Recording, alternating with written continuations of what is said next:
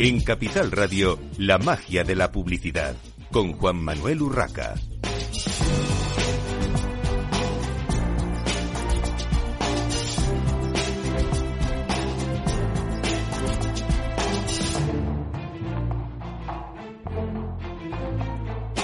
Bienvenidos un viernes más a la magia de la publicidad en Capital Radio. Hoy tenemos con nosotros a Cristina Vicedo, presidenta de AEBRAND y CEO de Sincerely. Bienvenida, Cristina. Buenos días, Juan Manuel. Encantada de estar con vosotros otra vez. Y tenemos también a Marc Morillas, CEO de Morillas y vicepresidente de AEBRAND. Bienvenido, Marc. Muchas gracias, Juan Manuel. Un placer estar con vosotros hoy. Bueno, una pregunta eh, rápida, digamos, para, para los dos. ¿Cómo está en estos momentos el branding en, en España? En estos años de incertidumbre, eh, ¿qué, ¿qué, ha supuesto el desarrollo de la marca para las empresas? ¿Ha sido eh, un valor refugio? Cristina. Pues eh, yo no sé cómo quieres interpretar lo de valor refugio, Juan Manuel. Yo te diría que para mí la marca ha pasado eh, por unos tiempos en los que a lo mejor eh, no estaba eh, todo lo reconocida que debiera yo creo que lo que ha pasado en estos últimos años, en las cosas con las que nos hemos enfrentado, es que probablemente muchas compañías han empezado a dar cuenta de realmente el valor que la marca puede aportar al negocio y a lo que son las compañías. Eh, la marca es un activo más, es un activo que puede ayudar a conseguir los objetivos del negocio de una empresa y hay que seguirla teniendo en cuenta y darle la importancia que se merece. ¿Verdad, Marc? Totalmente de acuerdo, Cristina. Yo lo que he visto es que creo que precisamente el, esa, digamos el branding, ¿no? La capacidad de generar valor intangible es una cosa que, que va al alza. Creo que también eh, lo que estamos haciendo desde España está empezando a interesar muchísimo al mundo, ¿no? Mm. Es el caso de Latinoamérica, es el caso de Estados Unidos, donde las agencias españolas cada vez más, pues tenemos un mayor índice de penetración y por tanto yo soy positivo y optimista y creo que, vamos, la salud del branding mm. en España y del branding español fuera de España creo que está mejor que nunca. Bueno, eh, Marc, vamos a ir contigo porque sé que eh, tienes eh, otros compromisos. Eh, en cuanto a formación, ¿qué planes de formación desarrollará Ebrand, eh, digamos, en los próximos eh, meses, a, a, medio plazo, corto y medio plazo? Pues te agradezco la pregunta, Juan. Yo básicamente desde Abraham lo que vamos vamos a intentar es desarrollar un problema un, programa, perdón, de becas eh, pues ambicioso, ¿no? Para intentar acompañar la formación en lo en lo que a branding se refiere, pues a distintos digamos miembros, ya sea de compañías o de gente que esté interesada en lo que, que podemos ofrecer nosotros, que es al final eh, pues, metodologías para lograr construir ese valor intangible.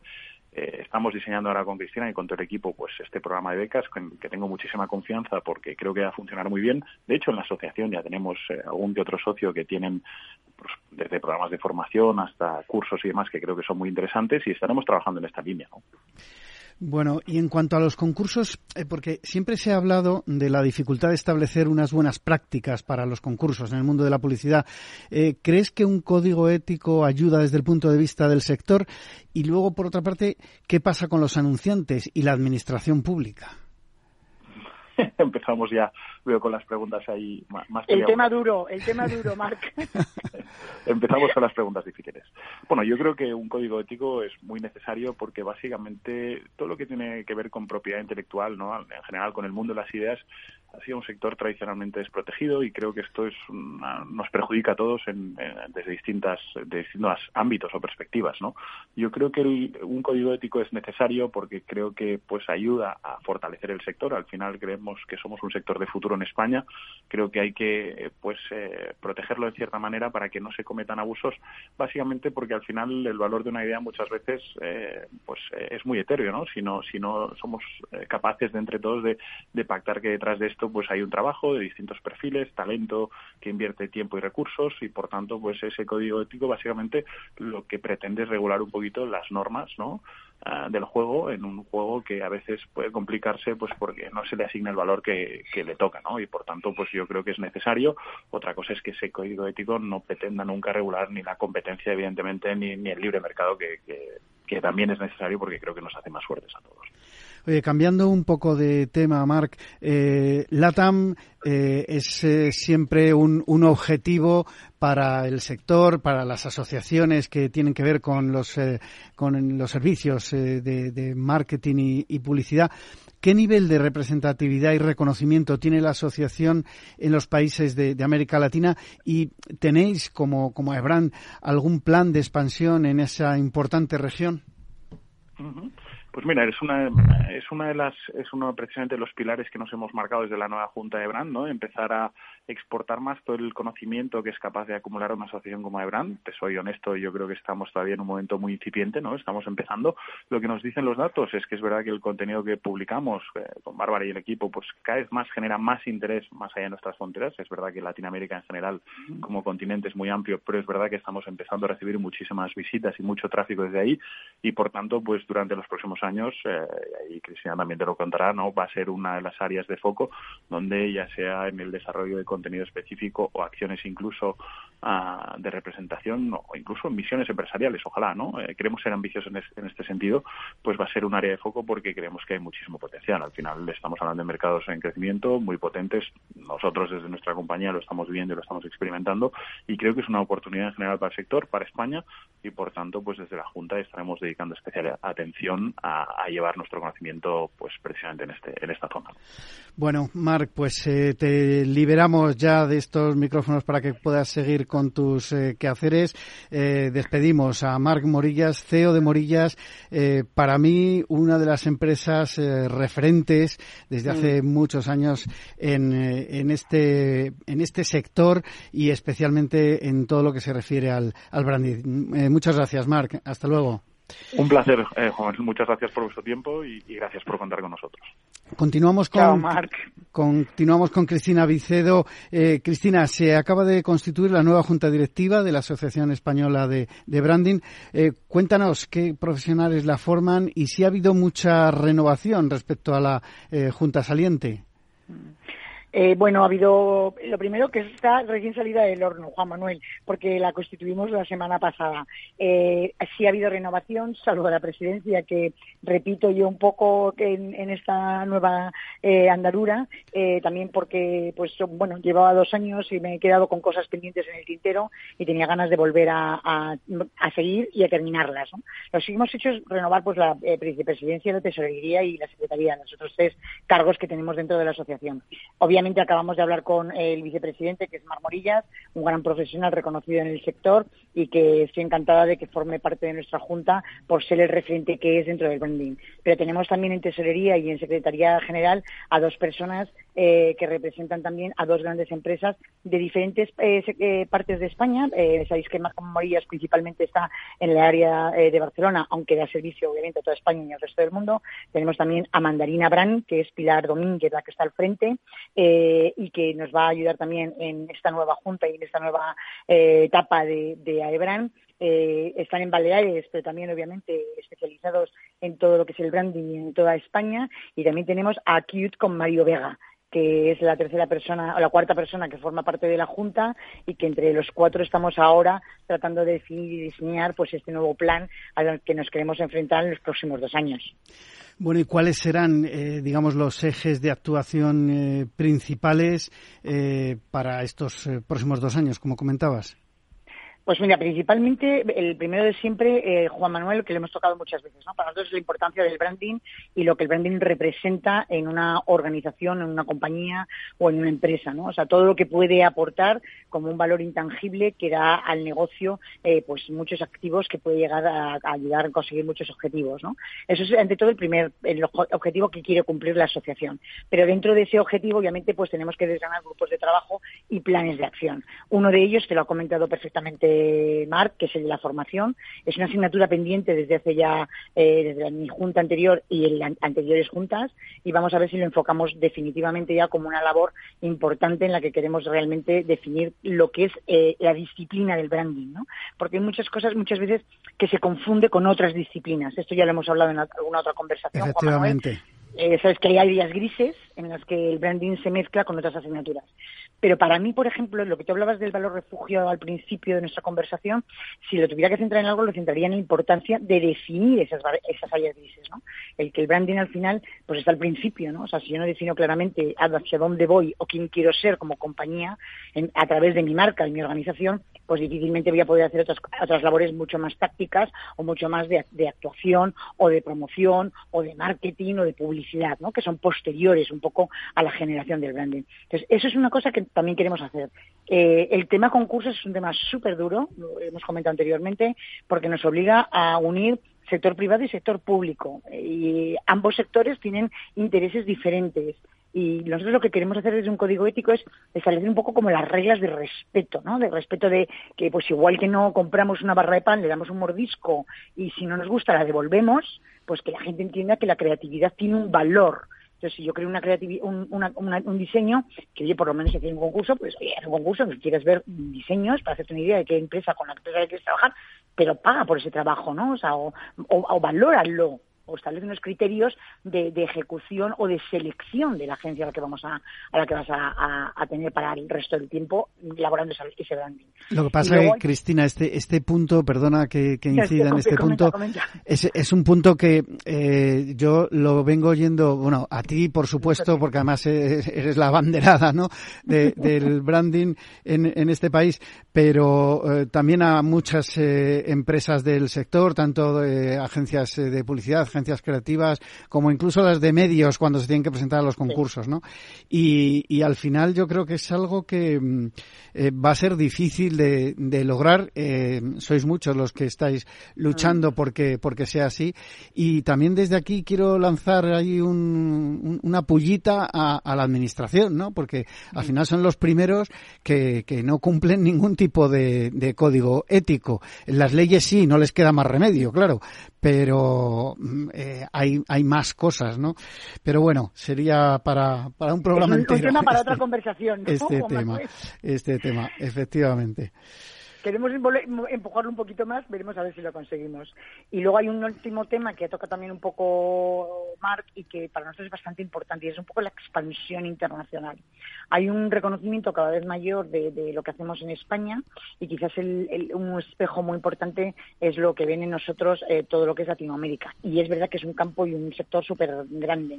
Ya en los premios Adran, en la primera edición, Juan Manuel, notamos interés de empresas en presentarse. De hecho, de hecho había un premio al mejor trabajo de branding realizado eh, por una compañía iberoamericana, ¿no? Entonces, vamos a intentar mm, seguirlo promocionando y promoviéndolo.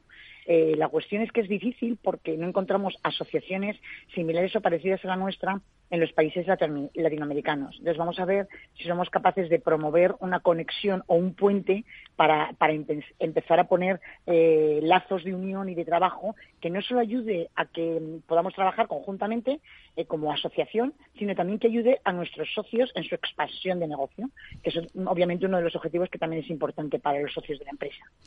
Bueno, eh, otro tema importante es Brand Pulse. ¿Qué papel juega Brand Pulse en el desempeño de la actividad de, AEBRAN?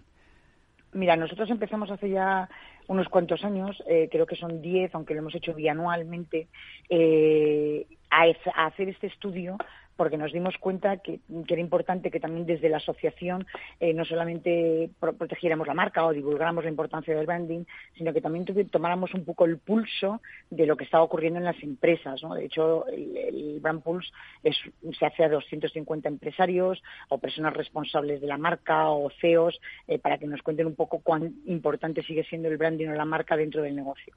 Eh, para nosotros sigue siendo muy relevante y lo vamos a seguir manteniendo. Tocará el año que viene volver a hacerlo y lo que sí que hemos notado, por ejemplo, Juan Manuel, es que sí es cierto que se está dando un mayor valor al branding que muchas empresas y muchos empresarios se han dado cuenta que la marca juega un rol muy importante a la hora de vender sus productos, porque el producto al final es fotocopiable y no nos diferencia. Y lo que nos puede diferenciar mucho es la marca que nos representa o el mensaje que queremos lanzar a nuestros públicos objetivos. Entonces, eh, nosotros seguimos muy confiados en que esto nos va a ayudar a seguir mm, promocionando lo que queremos hacer y defender lo que queremos hacer.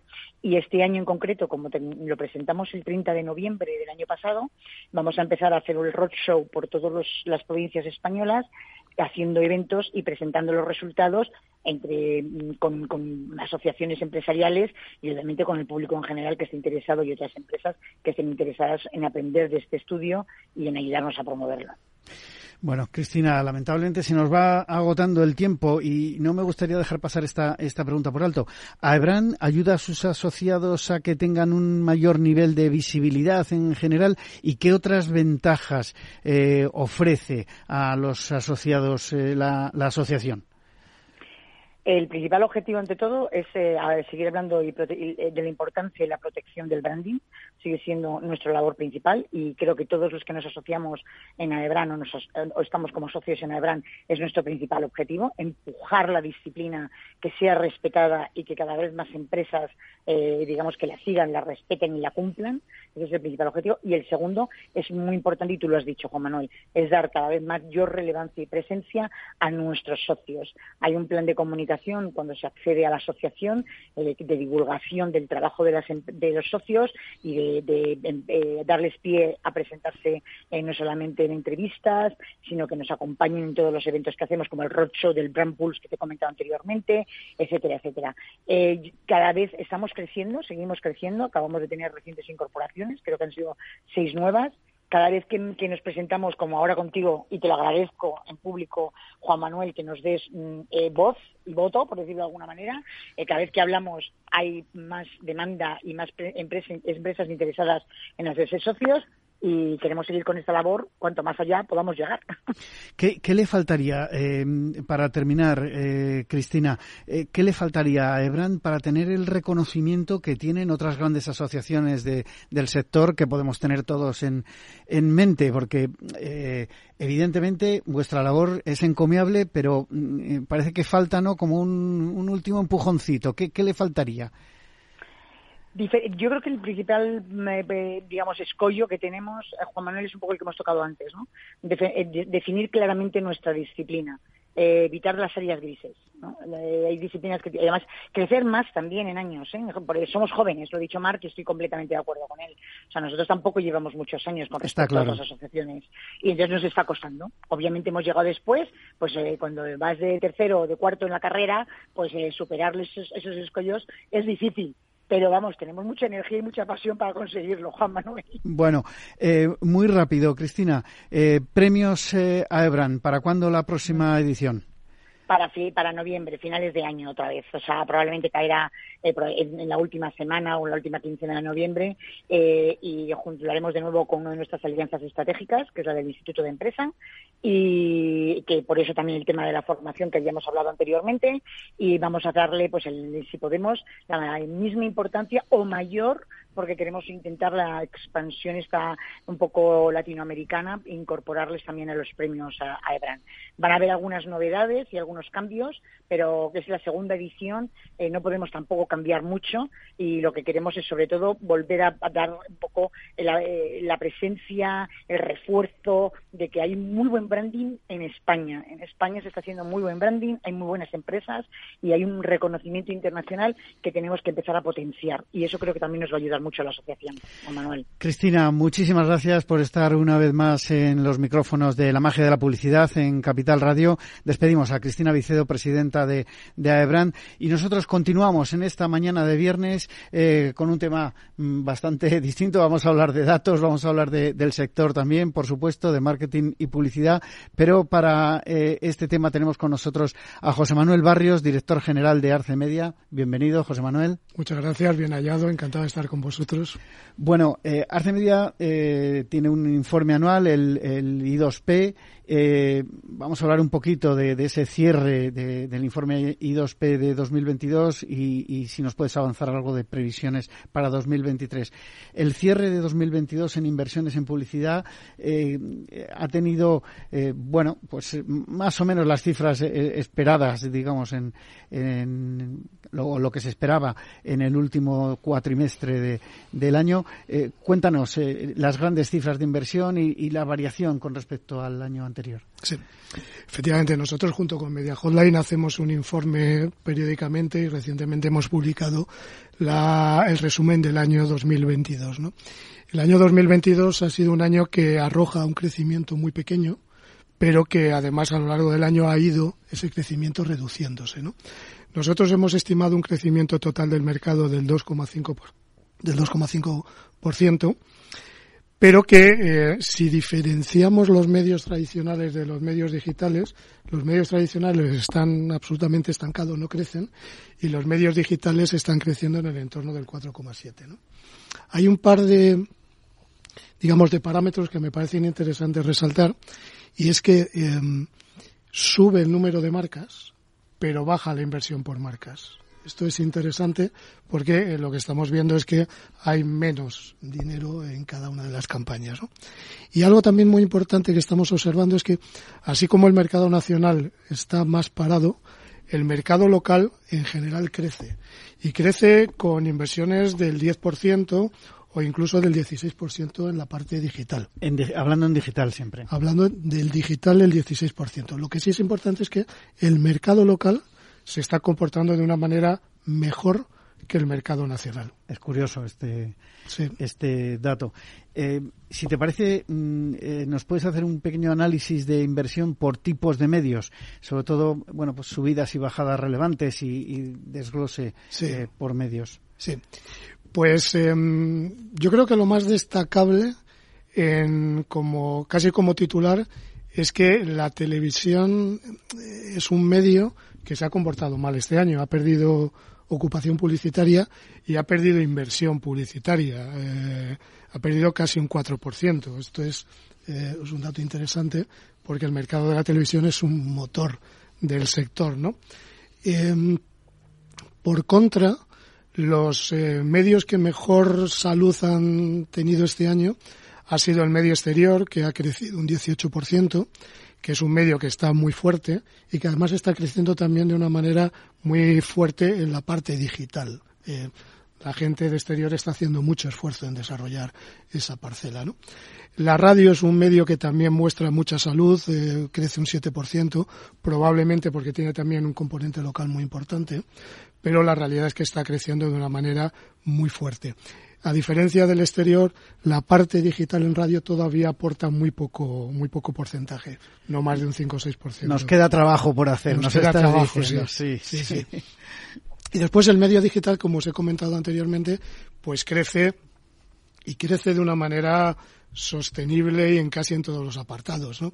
Estamos hablando de un crecimiento fuerte en redes sociales, de un 6%, un crecimiento fuerte en los influencers, un crecimiento fuerte en buscadores, en general un medio que, que está creciendo. ¿no? Solamente señalar también como medio sólido, pero es un medio que tiene poca inversión, que es el cine. También el cine viene de unos años complicados. ¿no? El cine ha sufrido, demasiado, demasiado en estos eh, años de pandemia y pospandemia.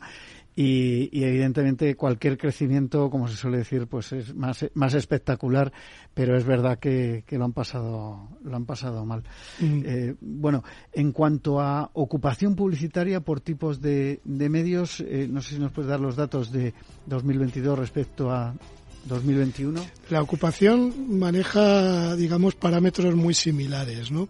Hay medios que están estables, como es la, los medios digitales, que medidos en lo que nosotros llamamos impactos, que no tienen nada que ver con las impresiones. Vale, vamos a hacer una pequeña pausa para la publicidad, José Imprescindible. y enseguida continuamos en la magia de la publicidad, en Capital Radio.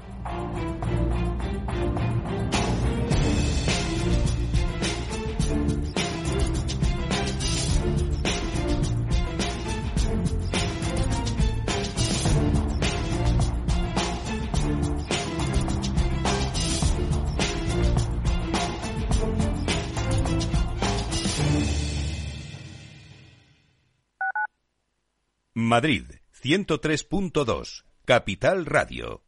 Gráficas Naciones. Más de 50 años de experiencia en el sector de las artes gráficas. Apostamos por la última tecnología tanto en impresión offset como en digital y gran formato. Realizamos todo tipo de impresión. Tarjetas de visita, folletos, libros, vinilos, decoración y montaje de stands. Más información en el 91 629 2145 o en gráficasnaciones.es.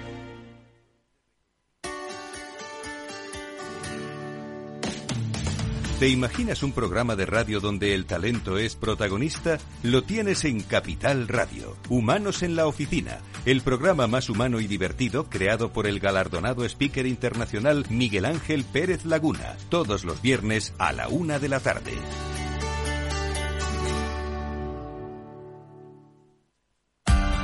Capital Radio. Escucha lo que viene.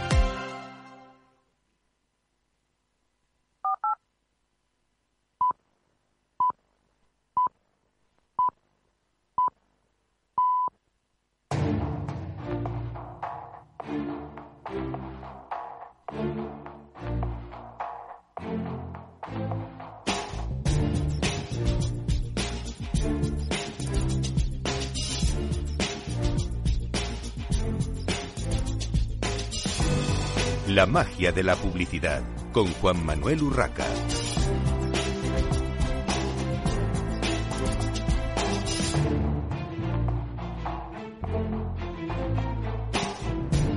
Continuamos en esta mañana de viernes en la magia de la publicidad en Capital Radio, hablando con José Manuel Barrios, director general de Arce Media, sobre el informe I2P y todos esos datos que nos está facilitando de 2022. Eh, José Manuel, nos estabas hablando de ocupación publicitaria, datos 2022 respecto a 2021. Cuéntanos. Bueno, muy simple o muy resumido.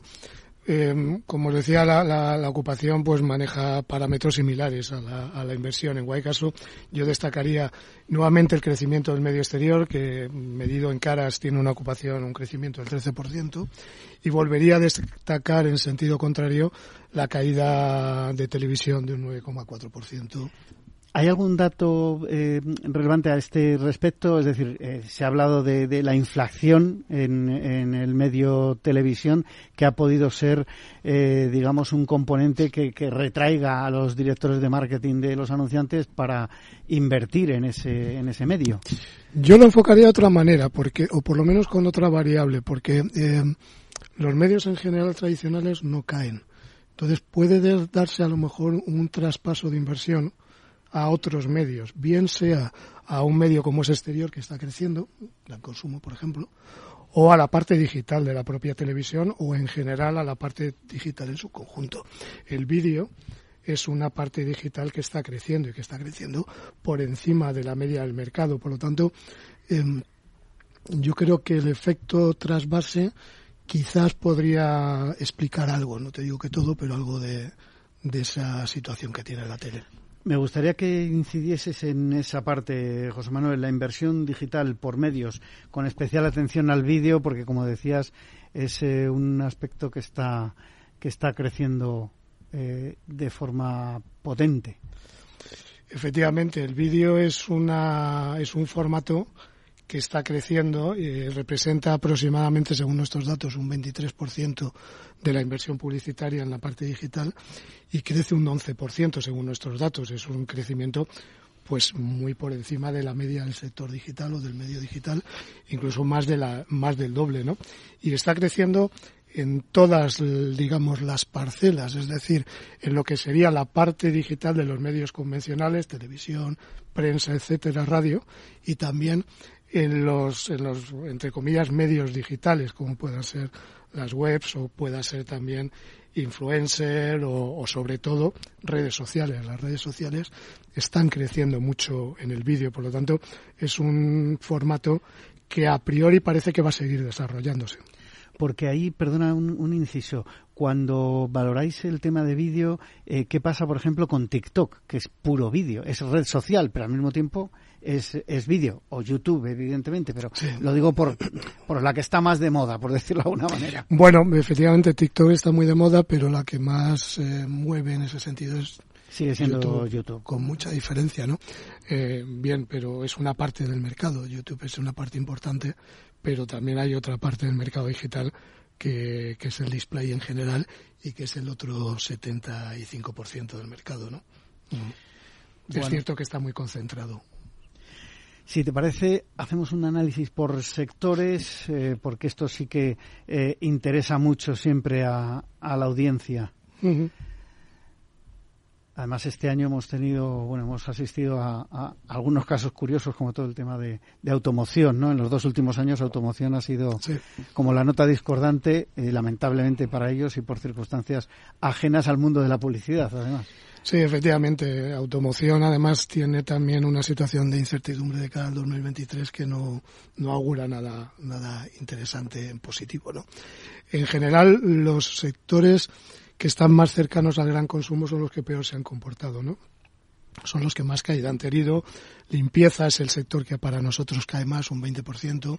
Eh, alimentación, bebidas, eh, por supuesto la, automoción o la distribución que anteriormente has comentado, ¿no? En sentido contrario, los sectores que aportan o que para nosotros han tenido mejores resultados han sido los que quizás hayan sufrido más con la pandemia, como pueda ser eh, el, sector turístico o los el arte y los espectáculos que sufrieron mucho, ¿no? Hay un medio que, o mejor dicho, hay un sector que quizás yo creo que conviene destacar, no solamente en el año 22, sino también de cara al 23, que es la administración, los servicios públicos dinamizaron o crecieron bastante en 2022 y según las noticias que salen, pues tiene pinta de que el 2023 también va a ser un año donde la administración central o en general la administración tenga mucho que, decir, ¿no? 2023 además tenemos año de elecciones y, al final las administraciones y, sobre todo los partidos políticos eh, echan el echan el resto. Luego no sé si lo podrán pagar las campañas, pero de momento se van a volver locos. Recientemente leíamos una noticia de que la administración central eh, para el año 2023 eh, aparentemente tiene el presupuesto más alto de los últimos 10 años, ¿no? O sea que algo tendrá que influir el, año electoral en todo esto, ¿no? Sí, eh, por una parte bueno para el sector, no sé si para el bolsillo de los ciudadanos es, es bueno que, que, bueno, que gasten tanto. No voy a decir la palabra derrochar porque alguno me podrá criticar seguro, pero en fin, lo podían gastar en otras cosas, ¿no? Como se suele decir.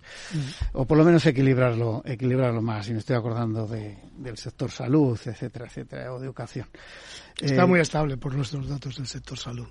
Muy estable. Mm, muy estable. Quiero decir que ni, crece muy poquito, un 3% aproximadamente. ¿Y turismo? Turismo, eh, viajes y turismo es de los que más crecen. Nuestros datos arrojan un 47% de crecimiento. Es cierto que viene de haber sufrido mucho en el 2020, en el 2021 empieza a recuperarse y en el 2022 pues apunta que ha cogido velocidad de crucero. ¿Y alguna tendencia para 2023?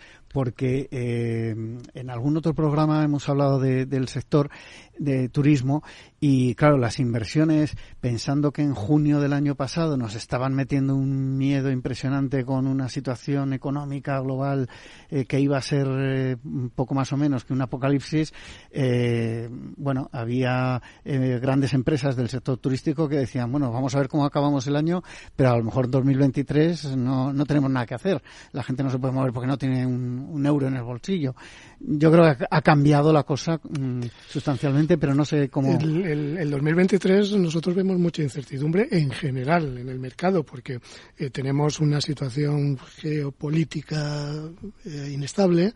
Eh, los datos de PIB, aunque son mejores, pero están oscilando. Cada mes aparecen nuevas estimaciones el consumo en general no repunta con, con, toda la situación de inflación, de los tipos de interés al alza, que no parecen que además vayan a dar tregua, y por lo tanto todo eso hace que, en principio, la publicidad no tengamos grandes expectativas de crecimiento para el año que para este año que este estamos, ¿no? Sobre todo por esa incertidumbre, ¿no? Eh, para nosotros, digamos que en términos generales apuntamos con un comportamiento parecido al de este año. Pensamos que el gran consumo va a seguir sufriendo, o, por lo menos no va a incrementar presupuestos.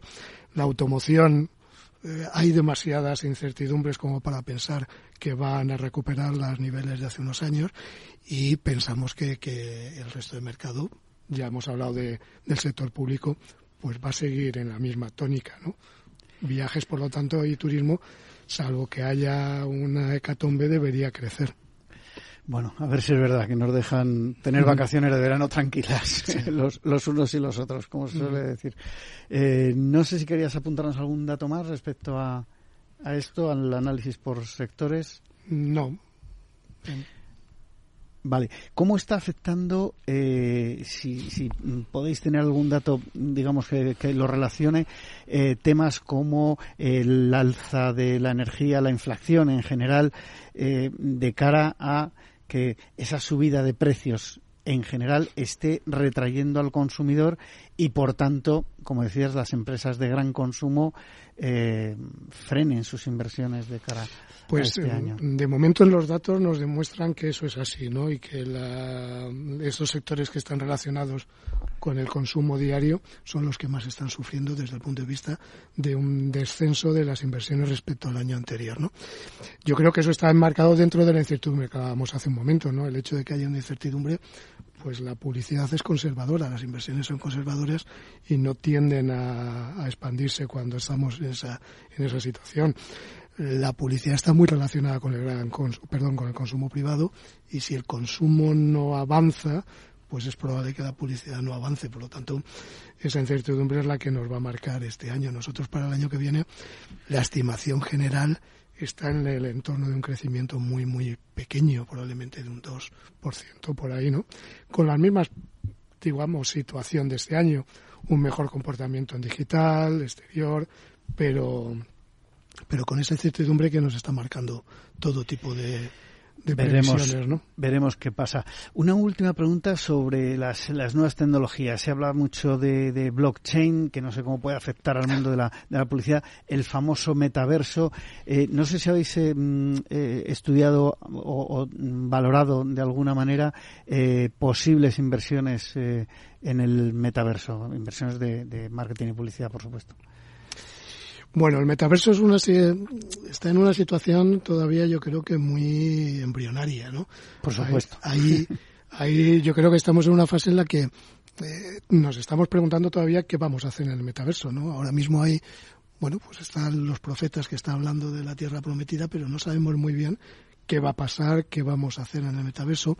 Hay campañas de publicidad en el que se habla de usos incluso docentes del metaverso, pero publicitariamente hablando no sabemos qué hay y qué nos vamos a encontrar en el metaverso, ¿no? Yo creo que eh, incluso como ahora todos los proyectos tienen vidas muy cortas, lo mismo nos encontramos que dentro de un año el metaverso es un boom o, al revés, es un, es un bluff, ¿no?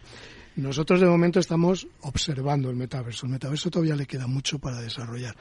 Tienen que venir otra serie de personajes pioneros, colonizadores, etcétera, hasta que lleguemos nosotros a plantearnos cosas alrededor del metaverso. Y bajo mi punto de vista, y permíteme, José Manuel, un mayor desarrollo de la tecnología, porque sí. lo que hay ahora mismo, eh, lo de ponerse un casco, eh, está demostrado que a más del 70% de la población gente normal y de todas las edades le produce mareos más allá de los 5, 10 primeros minutos, con lo cual estamos hablando de algo que todavía yo creo que le, que le queda, que seguro que vendrán, hay metaversos sin las famosas gafas de realidad virtual, pero yo creo que a esto todavía le, le queda que tanto la parte técnica como bueno pues todos los desarrolladores y como tú decías eh, todos los jugadores ¿no? que tienen claro. que o que tenemos que entrar ahí eh, le queda una una yo creo que la, que la pregunta clave aquí es eh, para qué nos va a servir el, el, metaverso en el momento que seamos capaces de resolver esa pregunta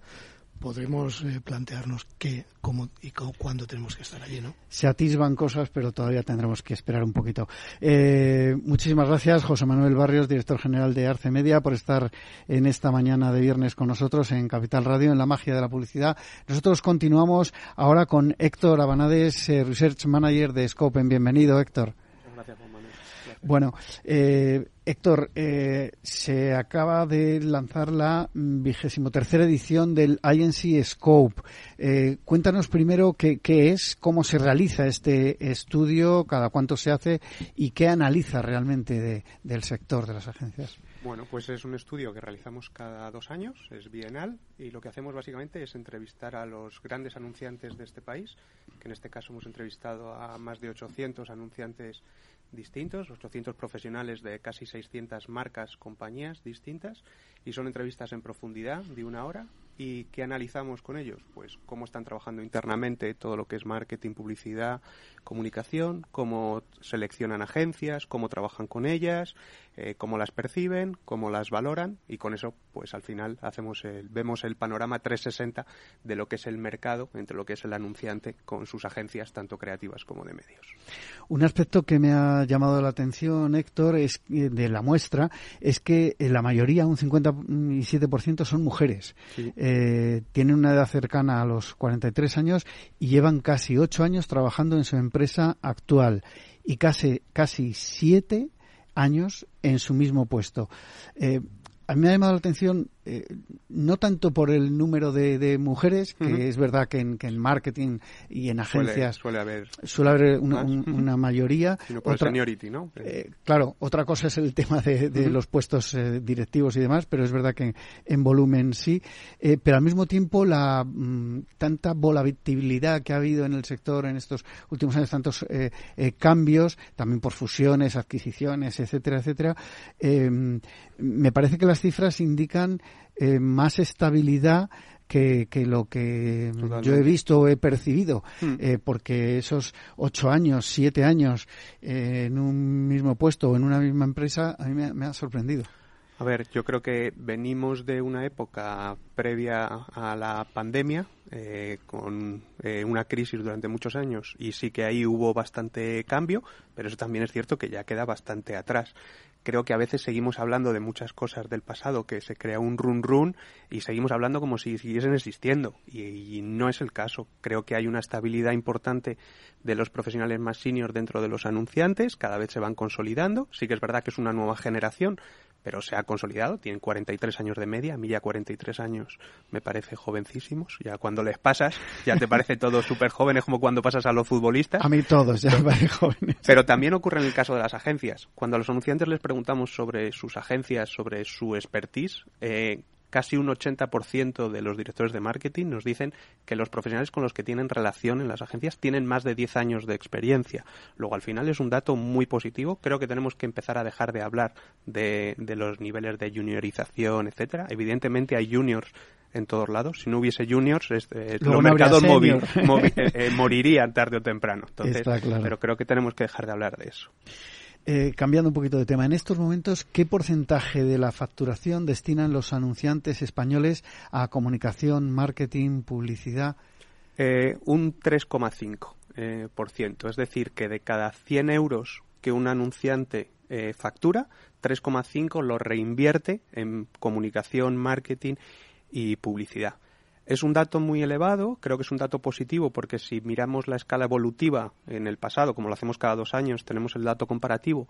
Sí que es verdad que en 2020 con el apocalipsis zombie que nos tocó vivir, pues sí que es verdad que cayó un poco y cayó un poquito por debajo de 3 y hemos vuelto a, a datos que teníamos 2018-2016, un 3,5 que a nivel mundial, porque nosotros este estudio lo hacemos en 12 mercados distintos, es el tercer mercado en donde más se reinvierte eh, la facturación en presupuestos de marketing y publicidad por detrás de India y Sudáfrica, si mal no recuerdo.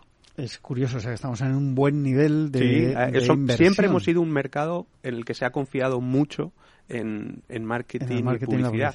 También tener en cuenta que eh, en otros mercados como un UK, se, evidentemente se confía y se invierte, que nosotros también hacemos el estudio allí, pero claro, los niveles de facturación de las empresas en un UK, aunque tengan un presupuesto mucho más alto, pues al hacer el ratio, pues evidentemente es, es inferior al 1%, cuando en España estamos en el 3,5%. Sí, ahí ya entraríamos en, en hablar de dinero, no de porcentajes. Exactamente. Que es, es, otra, es otra historia. Es como cuando se habla de, de las pymes en España o en Estados Unidos. sí, bueno, no tiene nada que ver. Me gustaría tener una pyme de esas, una, una pyme pequeñita, además de las americanas. Sí, igual una pyme. Y sus facturaciones. Una pyme en Estados Unidos es una IBEX 35 en claro, España. Claro. Bueno, ¿qué parte del presupuesto? Eh, hemos estado hablando antes con, con José Manuel Barrios de eh, mucho del tema digital. ¿Qué parte del presupuesto de marketing y publicidad destina a los anunciantes a inversión en digital? ¿Y cómo se, se desglosa esa inversión? A ver, eh, lo primero aclarar que son datos declarativos, es decir, eh, los anunciantes nos lo dicen, sí, eh, no es un dato que hayan ido al libro, hayan visto, etcétera, pero sí que es verdad que siempre nos coincide mucho con datos, por ejemplo, de IAB. Eh, en, 2000, en la pasada edición, que la realizamos en 2022, nos decían los anunciantes que un 46% de su presupuesto ya iba a digital, que era un dato muy en línea con IAB y que de hecho ahora también han salido datos de InfoAdex y era un 46,9. Luego son datos muy muy similares. Coincidía también más o menos con I2P, más o menos ahí. Y al final lo que hemos visto es que son cuatro puntos más de inversión en digital que hace dos años, que ha crecido, pero sobre todo lo que empezamos a ver es que empieza a despegarse la inversión en digital de medios de ATL, por así decirlo, ¿no? En la pasada edición en 2020 estaban muy, muy, muy cerquita y en esta edición ya hay 12 puntos de diferencia entre lo que es inversión en digital y en ATL más medios convencionales. ¿Cómo se distribuye ese presupuesto en digital? Pues mayoritariamente, eh, sobre todo va a display, medios pagados, luego a search, eh, por deciros datos, un 36% de la inversión digital va a medios pagados, un 26% a search, y lo que nos llamaba mucho la atención es que la parte de social media influencers era un 21%, diríamos que sería la tercera gran partida dentro del mundo digital. Nos llama la atención porque en otros mercados donde traqueamos es más o suele ser el segundo o incluso el primero. Nosotros creemos que toda esa parte de social media influencers cada vez irá creciendo más la inversión. Salto a otro tema distinto porque también me ha llamado la atención. En el estudio se dice que cada responsable de marketing trabaja de media uh -huh. con casi 12 agentes distintos. Sí. ¿Cómo se puede valorar esta, yo lo llamaría dispersión de, de proveedores? Pues yo creo que la complicación de la comunicación y la, complejidad de lo que es hacer marketing hoy en día te hace tener que trabajar con distintos agentes especialistas. Y lo hemos ido viendo cuanto en otros mercados. Cuando todo se complejiza más, por así decirlo, necesitas más agentes que te ayuden y más agentes especialistas en distintas áreas. Necesitas trabajar con agencias de publicidad, con más agencias digitales, con la parte de BTL, porque ya no es simplemente el evento, el experiencial, sino es el marketing automation, con la parte de plataformas digitales, cada vez hay, hay más, tienes que tener más relación con distintas, existen eh, cada vez más consultoras de negocio que se intentan meter en el ámbito de la comunicación, luego al final pues empiezas a necesitar trabajar con cada vez más, más partners. Eh, según los datos del eh, Agency Scope, el 78% de los anunciantes trabajan con agencias especializadas en diversas eh, disciplinas. Contra, digamos, las, las agencias integradas. Uh -huh. Esto nos rompe claramente la tendencia de hace unos años de, de concentración, porque hubo un momento que los eh, cuatro grandes grupos de, de agencias de, de medios eh, absorbieron todo, desde una pequeña agencia de relaciones públicas uh -huh. a una especialista en digital, por supuesto creativas, era una, un conglomerado, bueno, siguen siendo. Siguen. A ver, yo creo que son dos mundos. En el caso de la integración que comentabas, el 78% de los anunciantes trabajan bajo ese modelo de especialización, es sobre todo con las agencias creativas. Y de nuevo vuelvo un poco a la anterior pregunta. ¿no? El anunciante cada vez va invirtiendo más en digital, eh, luego va necesitando cada vez más especialistas, también cada vez existen más agencias, somos uno de los mercados donde está todo más atomizado, eh, donde hay muchísimas agencias y no hay tanto dinero, tanto presupuesto para tantísima agencia, probablemente, y los anunciantes empiezan a trabajar bajo ese modelo. Se rompió ya, ya hace años la tendencia hacia la integración, creo que hace años, seis, ocho años, eh, las agencias contaban mucho todas sus capacidades 360 los anunciantes al final les venía bien porque al final pues tienes todo dentro todo, todos los huevos no dentro de la misma cesta y eso y eso te ayuda tener un solo inter interlocutor posibilidad de menos fees pero es muy complicado a día de hoy yo creo que la integración es una utopía sobre todo para los anunciantes que hacen más cosas y más servicios y más disciplinas. Eh, ¿Quién es bueno en todo? ¿Quién tiene talento muy bueno dentro de su casa en todo. Es muy complejo. Esto, Héctor, no coincide también con un momento en el que muchos departamentos de marketing de anunciantes se han reducido por reducciones de presupuestos, etcétera, y no pueden tener tantos especialistas, porque como tú decías, cada vez hay más disciplinas eh, integradas dentro de ese paraguas de marketing y publicidad, y al final me imagino que en muchas empresas eh, el director de marketing no tiene equipo para, para abarcar todas las especialidades. No, a ver, eso, eso ocurre. Lo que pasa es que yo creo que la, el cambio de tendencia de integración hacia especialización ha venido un poco, esto es como un matrimonio. O sea, yo busco una agencia integrada, pero también yo necesito como cliente estar integrado.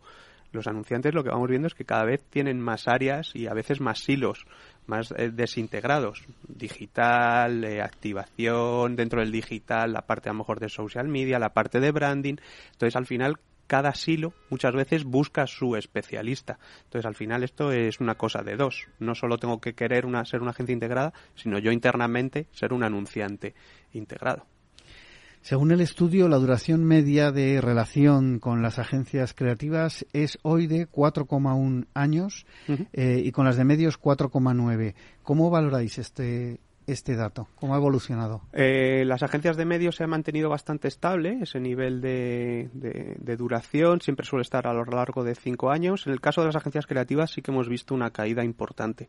Eh, en la pasada edición eran 4,3, en la anterior 4,5 y si nos vamos un poquito más atrás estaba también en cinco años de media. Ha ido cayendo y está en 4. ¿Por qué ha caído? Yo creo sobre todo, vuelvo un poco a lo de antes, la atomización, cada vez más agencias y más agencias de un perfil independiente. Si nos fijamos y hacemos un poco de, bueno, distintos grupos, los eh, anunciantes que trabajan con agencias de grupo, eh, con las agencias de grupo trabajan casi de media seis años, sin embargo, con las agencias independientes no llega a tres. Entonces, ¿qué ocurre? Es lógico, las agencias independientes tienen generalmente menor duración de, vida, por así decirlo. Luego es lógico que se trabaje menos con ellas. Y con, también con las agencias independientes a veces se trabaja más de forma por, por proyectos y no tanto de forma continuada. Igual que con las agencias de grupo muchas veces la decisión viene de internacional y tampoco el anunciante puede cambiar. Luego al final tiene que seguir trabajando a veces sí o sí por imposición. Héctor, se nos acaba el tiempo, un, minuto escaso. Eh, ¿Qué disciplinas consideran los anunciantes que son claves para su empresa? Mm, te diría que cuatro claves. La planificación estratégica eh, es más, casi es, hoy es más importante ser un thinker que un doer. La creatividad, la creatividad sigue siendo clave. Y todo lo que es investigación, y planificación de medios. Y yo lo que diría es que dentro de dos años, dentro de ese top, estará, estará la data. Investigación evolucionando hacia data, herramientas, tecnología, reporting, una investigación, digamos, más, más, más tecnológica, por así decirlo. Y muy breve, nos da tiempo a otra. ¿Cómo seleccionan los anunciantes a las empresas de servicios de marketing? Pues yo te diría que eh, la planificación estratégica y el equipo es clave, ser creativo o ser de medios. Para la agencia creativa es la creatividad, para la agencia de medios evidentemente toda la capacidad de negociación, pero muy importante la capacidad digital. Pues eh, esto es lo que ha dado de sí esta magia de la publicidad en Capital Radio en esta mañana de viernes. Eh, agradezco la presencia de Héctor Abanades, Research Manager de Scopen, y a todos ustedes les espero el próximo viernes aquí en la magia de la publicidad en Capital Radio. Se despide Juan Manuel Urraca.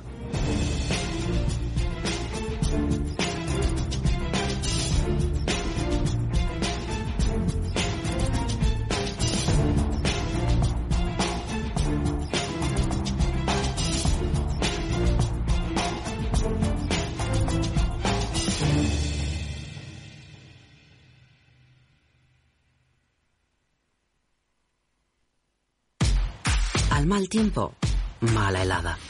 El cambio climático lo ha cambiado todo y los riesgos son más y más imprevistos, como las lluvias, las heladas o el pedrisco. Por eso necesitas un buen seguro agrario que garantice tu tranquilidad. Y ahora es el momento de contratar tu seguro de frutales. Agroseguro. Trabaja sobre seguro. Capital Radio 103.2 Disfruta de la mejor cocina gallega en Montes de Galicia. Todo un clásico moderno en el barrio de Salamanca. Disfruta de la variada dieta atlántica, de las mejores carnes y pescados tratados con respeto y transparencia y regados con una de las mejores bodegas de la zona. En grupo, en familia o en pareja, Montes de Galicia te ofrece el espacio perfecto en cada ocasión. ¿Sabes cuál es el mejor dial para escuchar Capital Radio? Tu móvil. Ya tienes disponibles las versiones de iOS y Android de Capital Radio. Y si quieres escucharlas en tu coche, lo tienes muy fácil. Empareja el Bluetooth de tu coche con tu móvil o tableta, entra en la app de Capital Radio y ya lo tienes. Escucha Capital Radio en digital. Y si te preguntan qué escuchas, no lo dudes. Capital Radio.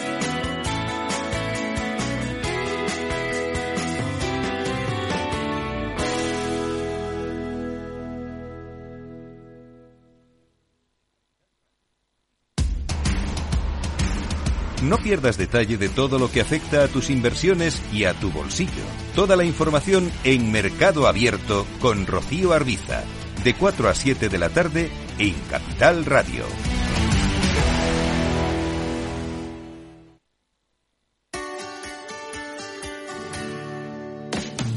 Aquí, en Capital Radio, está el programa más divertido y de mayor influencia en el mundo del capital humano. Todos los viernes a la una de la tarde, únete a Humanos en la Oficina, presentado y dirigido por el speaker internacional Miguel Ángel Pérez Laguna.